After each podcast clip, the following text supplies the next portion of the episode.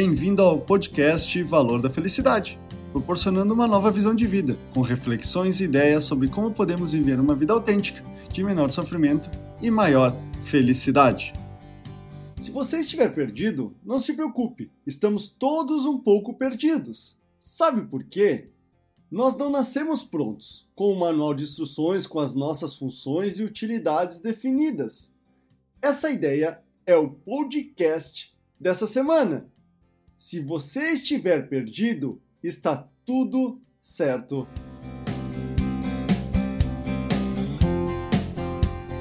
Estar perdido nada mais é do que algo normal, já que não nascemos com uma programação estabelecida do que iremos trabalhar, que faculdade devemos cursar, com quem ou se devemos nos casar e se devemos ter filhos.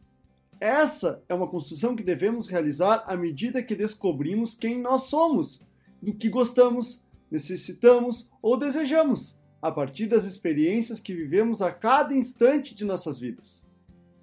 Para ajudar você a entender sobre onde estamos e para onde vamos, gosto de utilizar a analogia que vem da filosofia dos Vedas, que é a base de conhecimento de inúmeras religiões do mundo, como o hinduísmo e o budismo.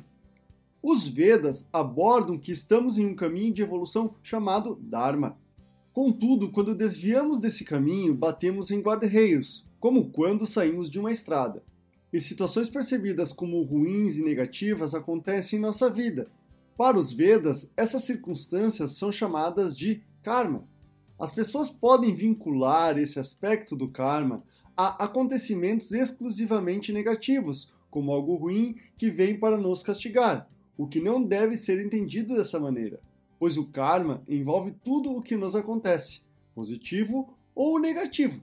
Deste modo, as circunstâncias devem ser encaradas como uma oportunidade de aprendizado, porque é esse o principal objetivo do Karma, ensinar e orientar nos mantendo no caminho do Dharma.